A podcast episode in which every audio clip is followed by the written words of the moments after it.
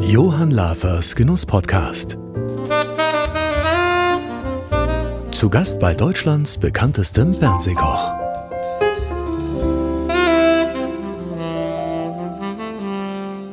Wir sind wieder zurück mit Johann Lafers Genuss-Podcast. In jeder Folge spricht der Starkoch Johann Lafer mit prominenten Weggefährten. Menschen, die wie er auch den Genuss lieben. Johann ist nicht nur TV-Koch, Unternehmer, sondern auch Autor und Herausgeber seines eigenen Lava-Magazins. Und lieber Johann, ich freue mich sehr auf unsere neue Folge heute. Ja, ich mich natürlich auch. Herzlich willkommen, liebe Hörer und liebe Sabrina. Ja, kaum zu glauben, wie schnell die Zeit vergeht. Hans Haas saß schon bei mir. Wir haben über das Dantes gesprochen und seinen Abschied. In der zweiten Folge waren wir in Potsdam bei Günter Jauch in seinem eigenen Restaurant. Er hat sich so viel Zeit genommen und wir haben toll philosophiert. Und in der letzten Folge hatte ich die wunderschöne, charmante Jutta Speidel zu Gast. Wir haben gesprochen über das Leben, das Kochen und natürlich besonders über die Liebe. Ja, und heute ist wieder ein Schauspieler zu Gast, der in vielen Fernsehserien und Kinoproduktionen zu sehen war und immer noch ist und mit dem du ja auch schon mehrfach gemeinsam gekocht hast. Ja, genau. Es ist der unglaublich sympathische und herzliche Heino Ferch. Und wie immer widme ich natürlich meinem Gast einen Nachtisch. Dieses Mal geht was ganz Spezielles. Details dazu vielleicht ein bisschen später. Aber vielleicht zunächst mal magst du ihn, liebe Sabrina, mal kurz mit seiner Vita vorstellen? Sehr gern. Hanno Ferch gehört zu den bekanntesten deutschen Kino- und Fernsehdarstellern. Nach seinem Schauspielstudium am Mozarteum in Salzburg spielte Ferch zunächst am Theater in Berlin und Wien.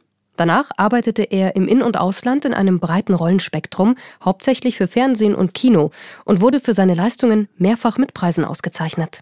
So war und ist er immer wieder in aufwendigen und erfolgreichen TV-Produktionen zu sehen, wie zum Beispiel in Der Tunnel, Das Wunder von Längede, Der Anwalt und sein Gast, Das Adlon, Der Verlust, nach dem Roman von Siegfried Lenz sowie in der erfolgreichen deutsch-österreichischen Filmreihe Spuren des Bösen.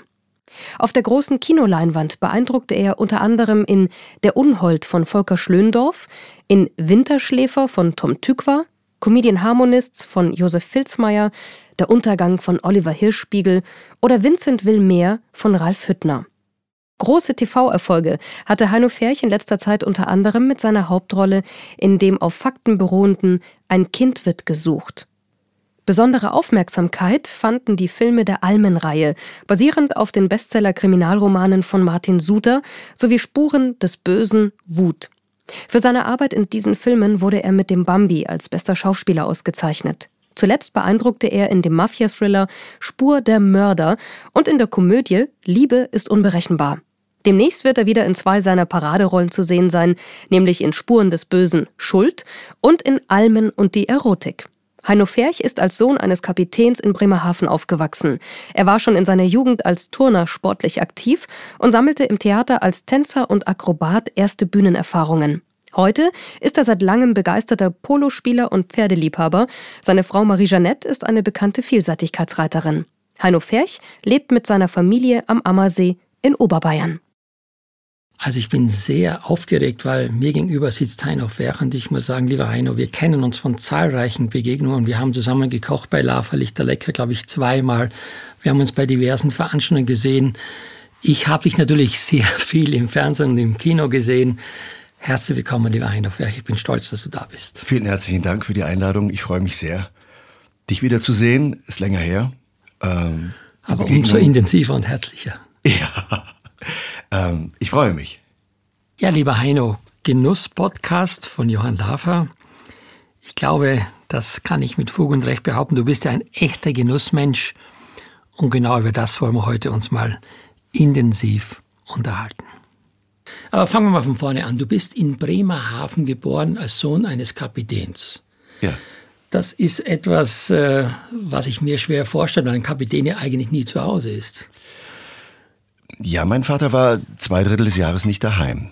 Das ist richtig. Der ist auf große Fahrt gewesen, auf die ganze Welt, ähm, ähm, auf den Meeren der ganzen Welt unterwegs gewesen. Ich habe es Zeit meines Lebens eigentlich nie anders kennengelernt. Als ich jetzt geboren wurde, war er zweiter Offizier, ist dann Kapitän geworden, als ich sechs, sieben war und, und als ich nach Österreich ähm, zum Studieren aufs, aufs Mozarteum nach Salzburg gegangen bin, da war er immer noch Kapitän und ich habe ähm, ihn zwei Drittel des Jahres nicht ähm, haptisch gehabt und, und haptisch hebe ich so besonders hervor, das waren die 70er und 80er Jahre auch für mich, die, die das alles sehr bewusst erlebt haben. Das ist eine andere Zeit gewesen als heute. Also äh, ich erinnere mich daran, dass meine Mutter immer rechtzeitig Briefe geschrieben hat an jeden Hafen in Südostasien oder in Südamerika, wo er Stück für Stück, wenn die Tour äh, einmal um den südamerikanischen Kontinent ging, wurde nach Rio, nach da, nach da, Feuerland unten, dann auf der anderen Seite Chile hoch, Antofagasta und so weiter, Panama, wurden immer rechtzeitig Briefe abgeschickt,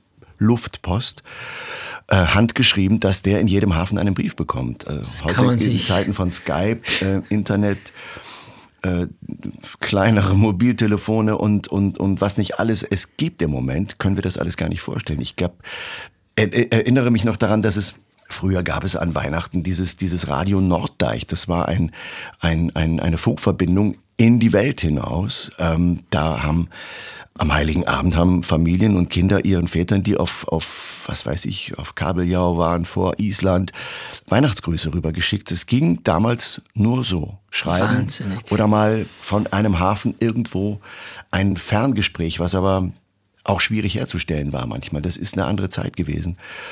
Somit, du hast recht, das ist ähm, eine, wie soll ich sagen, für beide Seiten, sowohl der, der fährt, als auch die, die zurückbleiben, eine äh, manchmal recht einsame ähm, Angelegenheit. Aber man sagt ja so, äh, ein Junge braucht seinen Vater. Also ich spreche ein bisschen aus Erfahrung. Ich habe ja auch durch das Engagement in der Gastronomie immer ein schlechtes Gewissen gehabt, weil ich äh, immer dann, wenn die Kinder frei hatten, oder man kennt es ja, dann gibt's Elternsprechtage oder gibt's das Schulfest, dann, dann hat man sein Geschäft, dann muss man da arbeiten, weil da am meisten los ist.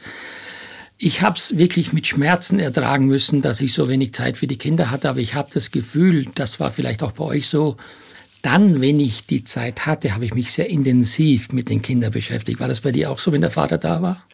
Das war zum Teil so, ja, zum Teil. Ich bin sehr, sehr früh mit Sport konfrontiert gewesen. Das heißt, genau.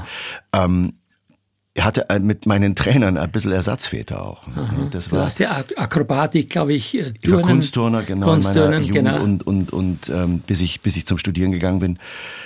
Und bin eigentlich jeden Tag drei Stunden in der Turnhalle gewesen. Mit Beginn, also, also als ich neun oder zehn Jahre alt war, hat mich das, hat mich das Fieber der Turnerei richtig vollgepackt und, und der Ehrgeiz und die Lust, ähm, die, die Hebel, die physikalischen Hebel außer Kraft zu setzen. Und, ja, und ein leidenschaftlicher Zirkusfan war ich auch immer. Und das hat alles ineinander gespielt. Aber so bin ich jeden Tag bestimmt äh, habe ich, hab ich auch ähm, einfach die Trainer als, als Ansprechpersonen gehabt und als sicher männliche Partner gehabt, die ein bisschen den Ersatzvater auch gemacht Aber haben. Apropos Zirkus, ich glaube, waren nicht wir beide mal zusammen, als es noch Zirkus Krone zu Weihnachten gab? Wir War haben Stars in der Manege, da warst genau. du nicht mit dem Alfons. Alfons und, und mit, mit der Sarah Wiener. Mit, mit, mit, nee, mit, der, der Sarah, Wiener. mit diesen Tellern. Teller schon. Mit diesem, ich erinnere mich groß, also ich erinnere mich voller Freude an die Generalproben und Hauptproben, diese, diese zweimal, dass ihr gekommen seid wie viel da zu Bruch gegangen ist. Ja, und vor allen Dingen auch, ich musste so einen komischen Pfannkuchen werfen. Da. Ja, Pfannkuchen werfen.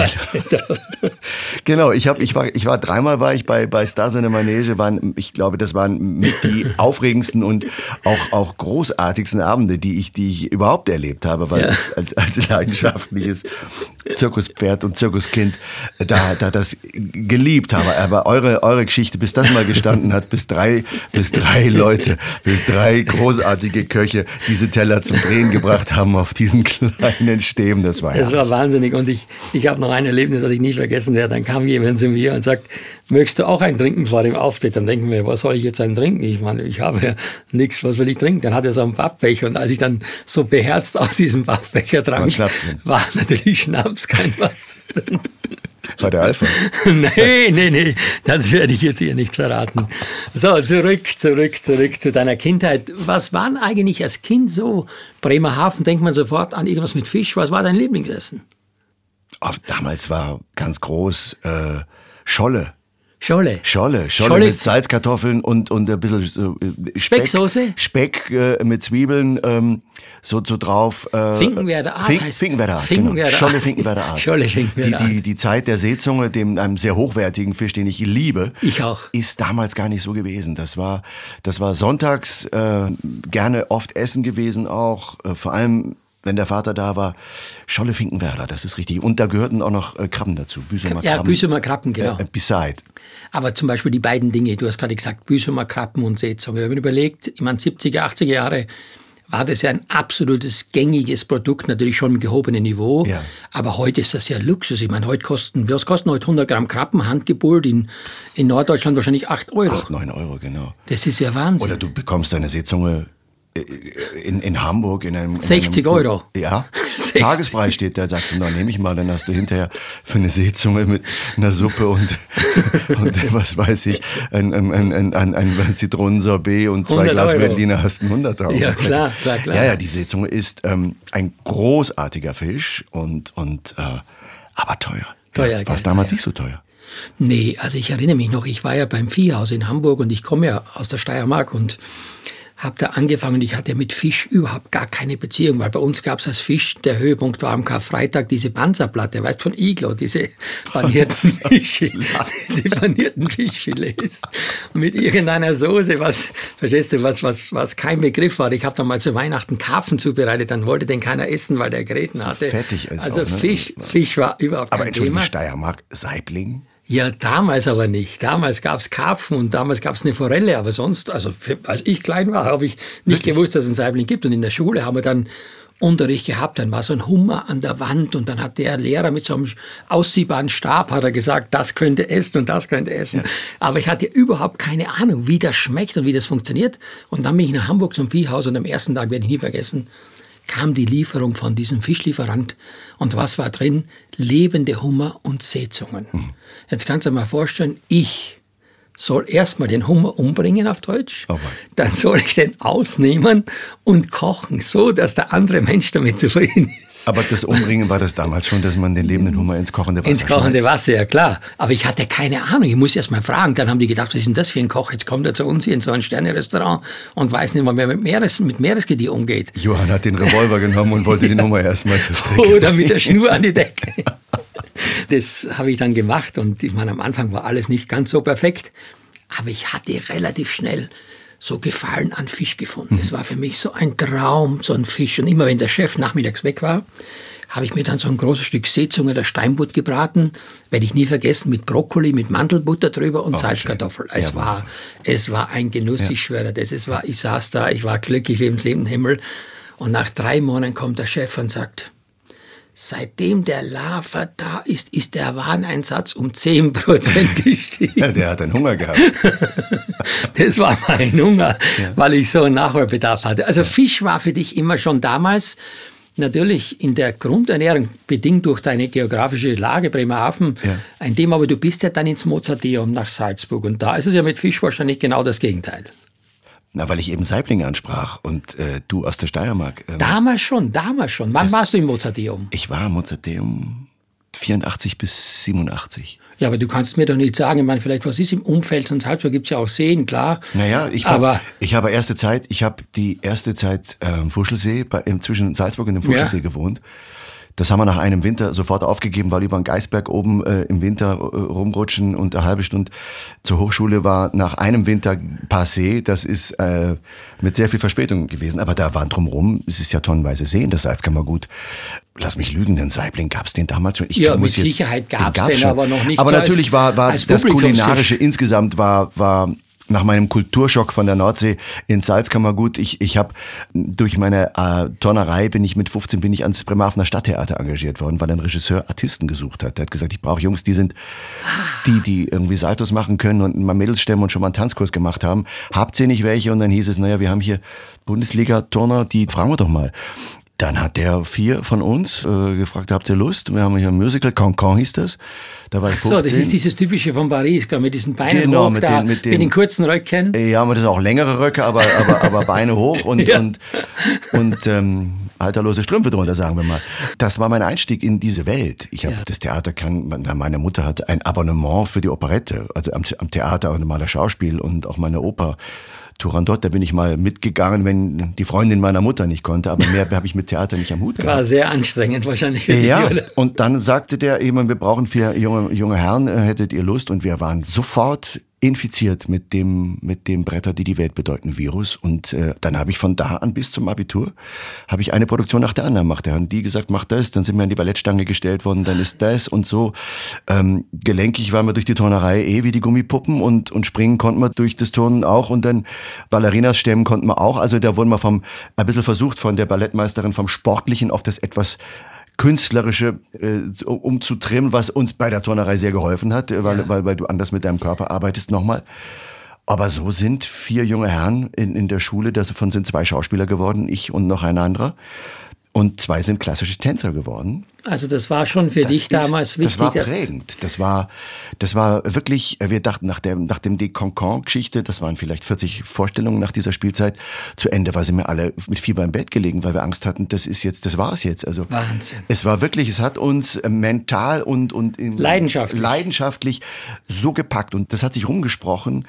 Und da hatte der Götz Friedrich von der Deutschen Oper Berlin damals, der Intendant, ja. großer Opernregisseur, hat in Salzburg eine, eine Luciano Berio Uraufführung gemacht, dieser Zwölftöner Komponist, Italiener, äh, und Re Ascolto hieß das, und die haben gesagt, wir brauchen Clowns und, und, und Artisten, und dann hieß es, ja, dann gehen wir zum Zirkus, und dann sagte sein Regieassistent, der in Hamburg an einem kleinen Theater inszeniert, ich habe gehört von einem Freund, in Bremerhaven gibt es ähm, Jungs, die stehen kurz vorm Abitur, die sind in der Schule noch, die machen seit Jahren bei denen da diese ganzen Kaskadeur-Sachen mit, mit Schwertern und mit Salto und äh, springen im Weißen Rössel am Wolfgangsee im Hintergrund vom Vier-Meter-Brett in, in irgendwelche Matten und machen mit dem Siegesmund ein Tänzchen. Lass uns doch mal die anschauen, die sind bestimmt für alles offen und die haben sicher andere Motivationen wie klassische Zirkusartisten, die ähm, sagen, ja, das ist klar. ein Job und so und so sind wir nach Salzburg an die Festspiele gekommen schon und im selben Herbst habe ich danach Aufnahmsprüfung bestanden und dann war ich im Salzkammergut, ja. Und dann kommst du da runter äh, und siehst überall Gasthöfe und große Holztische und du kommst rein und dann sagt er, du sagst, ja, rutsch rüber, magst der Schnapsal und dann gibt's einen Marillenschnaps erstmal und dann, dann wird geratscht die Offenheit und dann sind's äh, fröhliche Mädels im Dirndl und dann kriegst du einen Kaiserschmarrn und in dem Fall Salzburger Nockerln und Kasspatzen und ein Tafelspitz und äh, Wiener Schnitzel und äh, äh, Suppe für 2,50 Euro, damals noch D-Mark. Ähm, aber diese, diese ganze Weltliner, also die ganzen Weine nicht zu vergessen, mein Gott, ähm, äh, dieses, dieses ganze also ich kriege dieses jetzt Hunger, offene Konzept, dieses Einladende und das Sinnliche dazu, ja. diese, diese, dieses, dieses, diese Selbstverständlichkeit auch, dieses, dieser Flirt. Also wenn du, wenn du ähm, auch in Wien, ich bin ja oft in Wien. Äh, Dieser Flirt in Bezug auf Essen oder auf, auf Frauen? Auf, auf Essen und auf, auf, auf, auf, die Offenheit und, und auf das, äh, äh, äh darf es noch ein Berliner sein? Und die gucken dich an und du denkst, ja, ja bring, natürlich darf es noch ein Berliner sein. Also es ist eine völlig andere Art, miteinander umzugehen und ja. das hat mich von vornherein unglaublich fasziniert. Und dann waren die, die Jahre, waren schön. An der Hochschule waren, waren, waren lange Tage. Ich habe morgens um acht bin ich in die Hochschule, bin abends um elf rausgekommen, meistens. Äh, mit zwei Pausen. Und, aber dafür ist man ja da gewesen. Aber das war, nun in Salzburg atmet ja sowieso das ganze Jahr Musik und ähm, Kultur. Am Mozarteum, weil, weil die ganzen Musiker in ihren kleinen äh, Studentenbuden nie, nirgends üben durften, weil sonst das ganze Haus irgendwie vom Klavier oder von der Klarinette, der Trompete oder dem, dem Horn äh, Kopf gestanden wäre. Die haben alle auf irgendwelchen Gängen, in irgendwelchen Räumen, auf Toiletten gesessen in dieser Hochschule und haben geübt. Die Wahnsinnig. Japaner, Amerikaner, Italiener von der ganzen Welt sind die gekommen, Schweden, die irgendwo gesungen haben äh, im Aufzug stand manchmal jemand und hat sich den einzig freien Platz in einem Aufzug, äh, ein Opernsänger, äh, äh, hat seine, seine, seine, seine Übungen da gemacht und bist dazugestiegen und dann wurde halt gesungen dabei, weil die mussten alle irgendwie schauen, wo sie ihren Platz bekommen. Aber die ganze Zeit, ich erinnere mich noch, ich habe meinen Schulweg morgens aus dem Ort, aus dem Stadtteil Riedenburg, durch das Neutor am Festspielhaus vorbei zum Mozarteum, führte an einer Bäckerei vorbei. Da gab's oh. Was gab's da? Frisch aus dem Ofen lauwarmen Millirahmstrudel. Also zu Deutsch Topfenstrudel. Na, ist Milliram, ist das Topfen? Ja, das ist also Milchrahm, Milchrahm, Milchrahm Topfen. Ist wie Topf, ist das Topfen? So ähnlich. Es gibt ja da verschiedene Arten, aber es ist im Prinzip ist es ein Topfen, der, der schon relativ gut fett ist, der schmeckt dann auch so schön saftig. Also das war oft äh, zehn Minuten früher los und, und da Zwischenstopp. Der war, der kam aus dem Ofen. Das war ein Traum, oder? Das war der Wahnsinn. Also magst du gerne Strudel? Äh, mir ist es fast ein bisschen zu mächtig ähm, als Nachtisch, aber ich mag's sau gerne. Ja. Topfenstrudel mit Vanillesoße ist ähm, ist ist was ganz was Feines. Das ist ähm, ja also ich bin in dieser Zeit in Österreich in Salzburg voll eingetaucht in dieses saftige, äh, sinnliche und, und auch kulinarische Leben. Du bist ja ein absoluter Genussmensch. Also du schwelgst ja in diesen ganzen Dimensionen des guten Essens. Was äh, hat dich dann bewegt, später an den Ammersee zu gehen? Naja, verrückterweise bin ich ähm, von, von Salzburg direkt nach Berlin engagiert worden. Mhm. Auf die Volksbühne, glaube ich? An die Volksbühne, genau. Ich habe die ganzen Jedermann-Jahre vom, vom Klaus-Maria Brandauer als, als Schauspielschüler begleitet äh, auf der Bühne in, in den Festspielen und der hat sich die sechs Jahre, die er es gemacht hat, waren es, glaube ich, hat er immer wieder dieselben Leute geholt. Er hat gesagt, ich mag dieselben Leute. Da war ich denn schon in Berlin und bin im Sommer runter zu ihm und äh, habe durch ihn auch äh, sehr intensiv Altaussee und seine Heimat kennengelernt und bin dann äh, in Berlin ans Theater durch äh, einen Regisseur, der unten auch inszeniert hat, gesagt hat, komm nach Berlin und wenn du, äh, wenn du gut bist und äh, dann bleibst du und wenn nicht, dann gehst wieder. Ähm, ich bin gut genug gewesen, dass er gesagt hat, du bleibst. Und dann war ich äh, drei Jahre an der Volksbühne, bin dann weitere paar Jahre ans, ans Schillertheater gekommen, dann war die Zeit des Mauerfalls ja auch. Also ich habe in Berlin die Zeit der Grenzöffnung des Mauerfalls. Du warst zu dem Zeitpunkt 1989 ich war, ich, ich, war ich war 87 äh, an der Volksbühne, ab dem Herbst 87 und war ab da 18 Jahre in Berlin. Ja, ja. Ich war aber verrückterweise am Tag des Mauerfalls auf dem Weg ähm, in die Heimat nach Bremerhaven, habe meine Eltern besucht. Ich hatte einen spielfreien Tag am Theater und habe gesagt, ich mache, mache einen Ausflug nach Hause und äh, habe daheim denn von dem, dem Mauerfall, von dem Versprecher von Schabowski gehört. Äh, das war, das war eine wahnsinnig bewegende Zeit. Ja. Auch die, die Monate und die ersten zwei Jahre danach, als versucht wurde oder als denn die Frage im Raum stand, wie kommt Ost- und Westberlin zusammen? Also das war ja die Zeit der tausend Kräne, als an den ähm, Potsdamer Platz und diese ganzen Nahtstellen, diese Narbe, mhm. diese Wunde, die es in der Mitte gab, da wurde ja angefangen zu, zu, zu bauen. Die Kantstraße, wo ein großartiges österreichisches Restaurant ist, das Ottental, neben ja. der Paris-Bar. Die Kantstraße war davor, also die Paris-Bar gab's immer schon. Ja, ja, die Paris-Bar gab's immer schon. Ähm, da gab's, und das Ottental gab's dann später, aber da war die Kantstraße, war quasi die, die polnische Westgrenze. Da war in jedem Geschäft, was nicht nied- und nagelfest waren, wurde gemietet von Technik Freaks. Freaks, die haben da äh, Fernseher und, und Videorekorder und Radios und und was es alles gab, Handys und so, haben die da verkauft, weil die Polen sind ähm, mal eben eine Stunde über die Grenze nach Berlin und das war ein einziger Umschlagplatz für Westgüter, in, in, wenn man das mal so ausdrücken mag. Mhm. Ne? Wie siehst du kulinarisch Berlin heute, wenn du da bist? Ähm, sehr vielfältig sehr komplex ist es. Es ist Berlin äh, ist wohl, glaube ich, die vegane Hauptstadt der Welt. Sagen, Hast du persönlich eine Beziehung zum veganen Essen? Nicht wirklich. Ich kenne eine Menge Leute, die vegan äh, essen.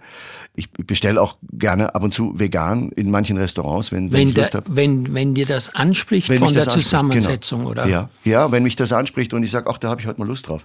Aber lass uns noch ein bisschen zunächst mal, bevor wir dann wirklich äh, zum kulinarischen Inhalt noch mal im Detail kommen, ein bisschen reden. Du hast ja eine beispielhafte Karriere. Ich meine, jetzt aufzuzählen, was du alles gemacht hast, das würde jetzt zu weit führen. Aber zum Beispiel eine Serie, die natürlich mich persönlich, weil ich ja mal Gastronom in großem Stile war, auch äh, sehr bewundert habe, war diese Adlon-Serie. Ja. Hast du schon immer auch so ein bisschen eine Beziehung immer schon gehabt zu so diesen Themen äh, Hotel, Gastgeber, Großhotel und so weiter? Oder ist es für dich nur eine Rolle? Ich bin jemand, der wahnsinnig gerne im Hotel lebt. Mhm. Ähm, sagen wir mal so, der Beruf bringt es mit sich, dass ja, man viel klar. weg ist. Und wenn man nicht, äh, damals war ich noch in Berlin und dann konnte ich von zu Hause viel machen. Aber man ist ja äh, in, in allen Städten. Ich bin viel in Wien, in, in Prag wird viel gedreht, ich bin viel in Berlin, Hamburg, ab und zu in Köln und dann wo auch immer, wo man gefragt ist, man ist, also ich bin zu 90 Prozent mit Hotel konfrontiert oder mit Fremdwohnen, mit woanders wohnen. Das ist für mich ein sehr wichtiges Thema. Also du musstest nur du sein quasi. Na, ich musste nicht nur ich sein. Nein, nein. Ich wollte damit sagen, äh, viele sagen, sie mögen ein Apartment oder sie Ja. mögen, sie mögen, äh, sie brauchen eine Wohnung oder sie sind. Äh, äh, es ist mir, mir war es lieber. Ich mochte immer Gesellschaft. Ich mochte. Ähm, Kommunikation. ja, ich mochte nicht Leute. nach dem Dreh irgendwo allein in ein, in ein Apartment kommen ähm, und dann macht man sich selber was zu essen oder oder hat dann auch keine Lust mehr dazu. Das ist mir zu, ich, ähm, das ist mir zu traurig. Ich habe es wahnsinnig gern ge gehabt. Äh, wohin zu kommen, wo den Menschen sitzen, wo, wo es eine Bar gibt, wo man einfach auch nur im Äcker sitzen konnte und ähm, sich auf die nächsten Tage vorbereitet und ein, ein Glas Weißwein trinkt und ein Salat isst oder irgendwas noch was Kleines. Aber es ist drumrum, es sind Stimmen da.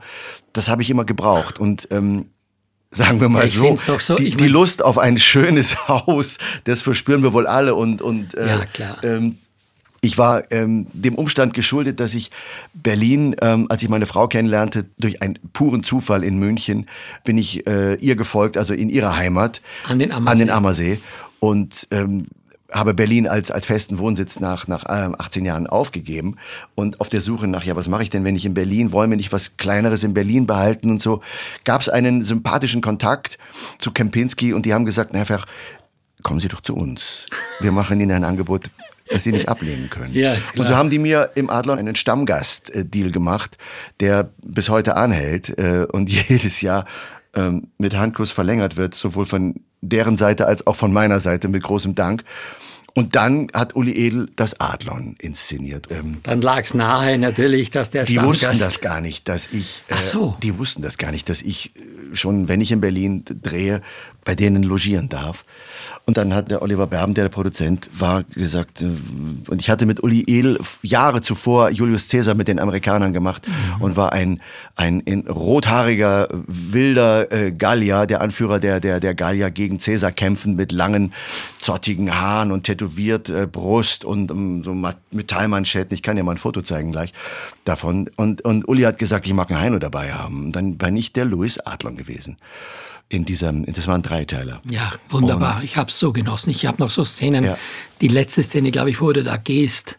Ich weiß nicht, an welchem See gehst du auf dem Weg. Ja, Ende? das war, glaube ich, der, das war dieser nach Kriegsende. Die Ja. sind ja äh, raus. Da bin ich, musste ich Mitte 70 spielen. Genau, wo du da alleine. mit das grauer Perücke und, Wahnsinn, und Altersmaske und auf dem Weg mit dem Herzanfall zusammenbrechen. ja, das Genau, war richtig. der Templiner See, glaube ich, draußen in der in der Mecklenburg, also außerhalb hinter Potsdam im Berliner Umland haben sich die, Ich die Adlons äh, während der Endphase des Krieges aufs Land zurückgezogen und das Haus geschlossen, ja.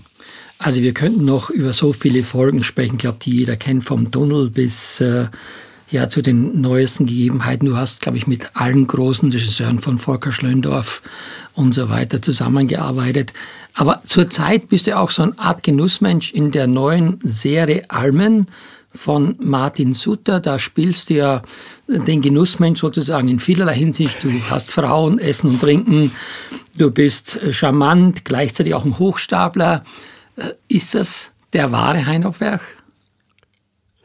Also sagen wir so, das ist ähm, im Moment schon mein, mein Top-Format. Äh, Ich darf, darf sagen, Martin Suter hat mittlerweile sechs Romane zu der Ja. Figur Johann Friedrich von Almen geschrieben. Ein Anything Goes-Typ, jemand, der ein Lebemann ist, ja jemand, der von sich behauptet, ständig überinvestiert zu sein, heißt Pleite. Und Wirklich? Ja, das ist ein jemand. Er, von Almen ist nicht ein Adelstitel, sondern der hieß von Almen in einem Ja, Wort ja. durch und er hat davon sich von Almen gemacht. Und im ersten Roman äh, findet er mit seinem Buddy, äh, mit seinem Butler Carlos, ein äh, Guatemalteker, der in Zürich mit ihm in diesem, in diesem großen Haus lebt, äh, das er dann allerdings aufgeben muss, weil er pleite ist und weil die Bank sagt, wir brauchen hier aber ähm, Danke. Und die müssen in ein kleines Häuserl umziehen. Das ist dieser Mensch, gespielt von Samuel Finzi, ist sein Wegbegleiter, sein, sein Koch, der ihm die Schuhe macht, der, der sein persönlicher Berater auch ist, der aufs Geld aufpasst, die Haushaltskasse, aber eigentlich eine, eine eheähnliche Beziehung äh, mit ihm hat. Die leben zusammen. Zwei Männer, ist ein Männer-WG im Angestelltenverhältnis und äh, ist ein Hochstapler, ja. Jetzt ist es schwierig für mich, da den richtigen Übergang zu finden. Aber ich hoffe, es schmeckt dir. Jetzt äh, hole ich das Dessert. Ich bin gespannt, ich freue mich.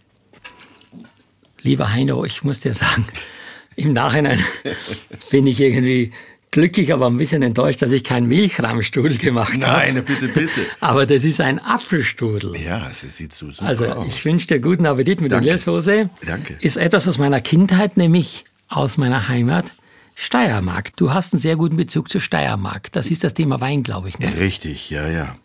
Ja, also Apfelstrudel ist etwas, was ich nach wie vor trotz der Modernität äh, vieler Entwicklungen in der Küche für mich als eines der besten, gelungensten Kombinationen finde. Wie findest du das? Also super lecker. Säure, Er ist super, Süße. super. Jetzt wirst du sagen, nicht vergleichbar mit dem Milchraumstrudel, oder? Nein, ist anders. Anders. Nein, der ist vorzüglich, Johann. Also, Sag mal, äh, kommen wir zurück vielleicht mal ein bisschen zu dem Thema Genussmensch. Dazu gehört, wie gesagt, Essen, Trinken. Essen tun wir gerade. Trinken. Und da habe ich mit großer Freude gelesen, was ich zu meiner Schande nicht wusste, dass du erstmal ein großer Weißwein-Fan bist und vor allen Dingen bezogen auf Sauvignon Blanc. Stimmt das? absolut, ja. Ist meine Lieblingstraube.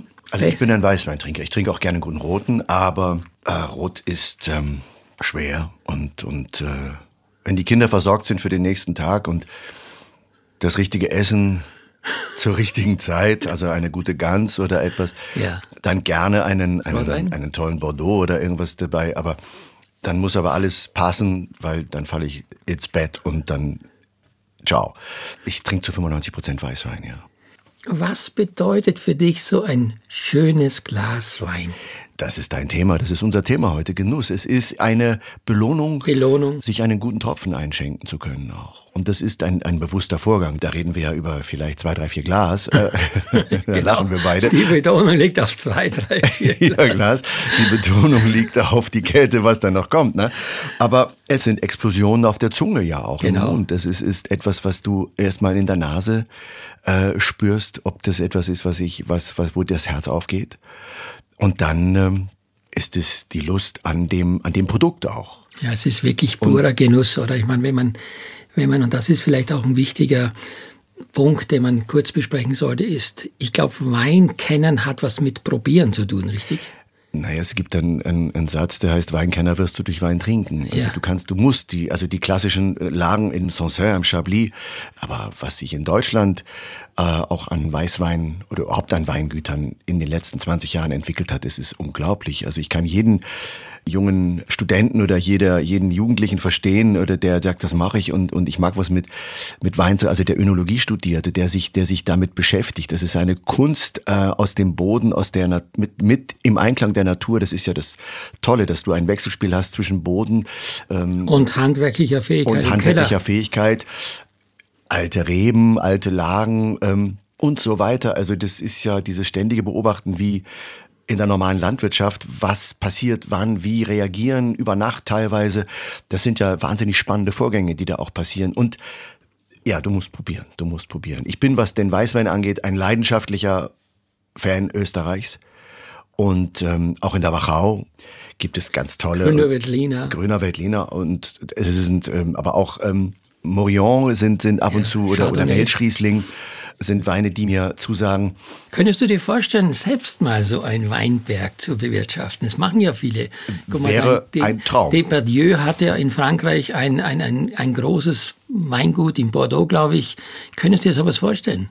Ich hatte mit, mit Depardieu zu tun, als wir Napoleon gedreht haben, ein Ja. Vierteiler, schon lange her. Da war Depardieu Fouché, der Polizeipräsident damals. Äh, Christian Clavier hat Napoleon gespielt. Ich war der Adjutant äh, Coulaincourt von Napoleon und äh, John Malkovich war mit dabei. Isabella Rossellini hat die, die große Liebe von Napoleon gespielt. Wir mussten Immer Wein trinken. vom Depardieu Den Wein trinken. mittags. Mittags. gell? Die haben die Franzosen haben in großen Produktionen mittags zwei Stunden Pause. Ja. Und da ist immer Weißwein und Rotwein am Tisch. Ich weiß nicht, ich habe jetzt ein paar Jahre nicht in Frankreich gedreht, ob es immer noch so ist. Ich habe äh, Anfang der, der 2000er Jahre vier, fünf Produktionen mit Franzosen gemacht. Das waren große, auch Kinoproduktionen. Da war noch, ähm, vor dem Mittag wird ausgiebig geprobt und dann wird da Totale gedreht und dann war Mittag. Dann war zwölf und dann war von zwölf bis zwei und da stand der Weiß und der Rote da. Und bei Napoleon war, war vom, vom Depardieu war der Rotwein. Das ist ein richtiger Genussmensch, oder? Ja, der Wein hat ein bisschen Sag nichts, ich hab's verstanden. Ich sehe deinen Gesichtsausdruck. Und man muss natürlich dazu sagen, wenn man nachher nach der Mittagspause noch wirklich Szenen hat. Mit langen Texten? Ja, überhaupt. Also ich hab, wir haben in Französisch gedreht und in Englisch. Oh. Äh, diese, das war ein Multi, das war eine Produktion, die hat aus Frankreich, England, Kanada, Spanien, Deutschland ähm, die Besetzung zusammengebaut, weil es ein internationales Großprojekt war und da habe ich jede Szene in, in Englisch und Französisch gedreht. Oh, ey. Und ähm, da muss man schon alle sieben Sinne beisammen haben. Da ist mittags überhaupt kein Wein dabei gewesen. Und es gab, es gab schon Tage, wo vielleicht danach nur noch irgendwie ein Ritt von A nach B oder oder Ja, gut. Dann sowas war, wo ich egal. sagte, naja, jetzt, äh, aber ja, ähm, ich könnte mir ähm, einen Weinberg zu bewirtschaften wäre, ja, würde ich sofort ja sagen. Aber sofort. Ja. Was ist denn so deine persönliche Küchenspezialität, wenn man sagt jetzt, oder ich werde bei dir äh, eingeladen, was würdest du mir kochen? Ich habe verrückterweise vor, vor zwei Wochen meinen allerersten Tafelspitz selber gemacht. Okay. Das war zwischen den Jahren, zwischen Weihnachten und Neujahr. Ähm, ist die Familie da gewesen und äh, die Kinder haben alle kräftig mitgegessen. Das hat sehr, sehr gut funktioniert. Und äh, ich habe zwei, drei Sachen gesagt, die mache ich nächstes Mal anders, aber das hat wunderbar funktioniert und es war auch gar nicht so schwer. Es gab natürlich die Bouillon aus dem Fleisch, dann gab es natürlich Bouillon-Kartoffeln dazu und, und äh, Rahmspinat und, Und dann habe ich ja Meerrettich? Schnittlauchsoße gemacht und dann Apfelkrähen Ja, genau. selber gemacht, Apfel geschält und ge, geraspelt und dann mit ein bisschen Öl und, und frischen Essig? Krähen rein. Öl und Essig und ein bisschen Krähen und abgeschmeckt. Ah. Das war wunderbar. Dann haben wir äh, gerne auch ähm, aus der spät in die Bouillon in das Fleisch dazugegeben ähm, Karotten, die man dann schöne Scheiben gemacht hat und ein bisschen Sellerie und Karotten und auch Lauch Ja. ähm, dazu. Also Wurzelgemüse, schönes. Und äh, dann habe ich ein, ein, ein, etwas, was für die Kinder ein Riesengeschrei war, Apple Crumble Oh, gemacht. also so eine Dartform. Ja, so eine, so eine, so eine Tartform und äh, Apfel, Äpfelwürfel Apfel rein? in so, Äpfel in, in, in so, so ja, Kubikzentimeter große Würfel geschnitten. Die Vorbereitung war, war, war, Oben drauf so Streusel dann mit Mehl Genau, und, und Butter, selber ein. Streusel gemacht im Topf mit Vanillinzucker und, und, und Zimt und, und, und so und richtig selber Du reingeknetet. solltest und mal eine Kochsendung machen. Ja, und, und so das. Äh, und beim Apfelkrambel vorbereiten bin ich dann ins Schwitzen gekommen, weil da, da habe ich gemerkt, oh mein Gott, das hätte ich aber vielleicht früher machen können. Aber es ging wunderbar und das wurde dann übereinander und schön in den Ofen hinterher. Nach 20 Minuten war es fertig. Mit Vanilleeis dazu. Ähm, War äh, vor allem für die, für die Kids, also wir haben es auch alle gern gegessen, war eine runde Sache. Dazu habe ich mir einen sehr guten Weißwein aufgemacht. Hinterher. Da sagt man, wie gesagt, ähm, immer wieder bei Essen und Trinken kommen die Leute zusammen. Und ich glaube, das ist etwas ganz Wunderbares, was ganz Schönes. Wir beide sind heute zusammengekommen aufgrund unseres Genuss-Podcastes. Ich habe noch zwei Abschlussfragen. Das eine ist, was würdest du gerne als Henkersmahlzeit essen? Als Henkersmahlzeit. Ja, Eine Crème Brûlée Crème Brûlée. Mit oder ohne Wein? mit Wein. Mit Wein. Mit viel Wein. Und welche Rolle möchtest du gerne noch in deinem Leben als Schauspieler umsetzen? Eine Rolle, die, das kann ich jetzt so ganz genau nicht sagen, aber es gibt einen Wunsch, der hat mit Musik zu tun. Mit klassischer Musik. Und das wäre? Na, wenn ich das jetzt so genau benenne, dann, dann, dann fragt jeder, der es hört, oder viele von journalistischer Seite, wann, wann kommt denn der? Wann kommt denn das mit dem? wann, wann, wann, wann machen sie das jetzt? Das haben sie doch gesagt beim Lava. dann- Das, das Dann ist lassen wir das mal jetzt mit einem Fragezeichen stehen. Oder? Genau, das wäre, ähm, das ist ein Traum, ja. Ja. Es war ein Traum, lieber Heino, dass du hier warst. Ich Vielen Dank für die sagen, Einladung. Es war großartig, es hat mich sehr berührt. Ich bin sicher, unseren Hörern hat es ebenso viel Spaß gemacht. Ich danke dir, wünsche dir natürlich, dass die Henkersmahlzeit nie kommt. Aber ich wünsche dir diese Rolle, die du dir träumst, nämlich mit klassischer Musik. In diesem Sinne, bleib gesund und demnächst trinken wir in aller Ruhe einen schönen Wein aus der 3-Liter-Flasche. Das machen wir und ich danke dir für die Einladung. Es hat großen Spaß gemacht und ich wünsche vor allem dir und deinen vielen, vielen Kollegen draußen äh, in der Welt, dass diese Zeit des Zusammenkommens und gemeinsam genießen, miteinander Erlebens und ähm, wir haben vorhin kurz drüber gesprochen, dass die Emotionalität, die man damit verbindet und die uns allen so sehr abgeht, ähm, dass die bald wieder stattfinden kann. In diesem Sinne. In diesem Sinne, vielen Dank. Das war Johann Lafers Genuss-Podcast. Zu Gast bei Deutschlands bekanntestem Fernsehkoch. Und in der nächsten Folge Sänger und Produzent Adel Tawil.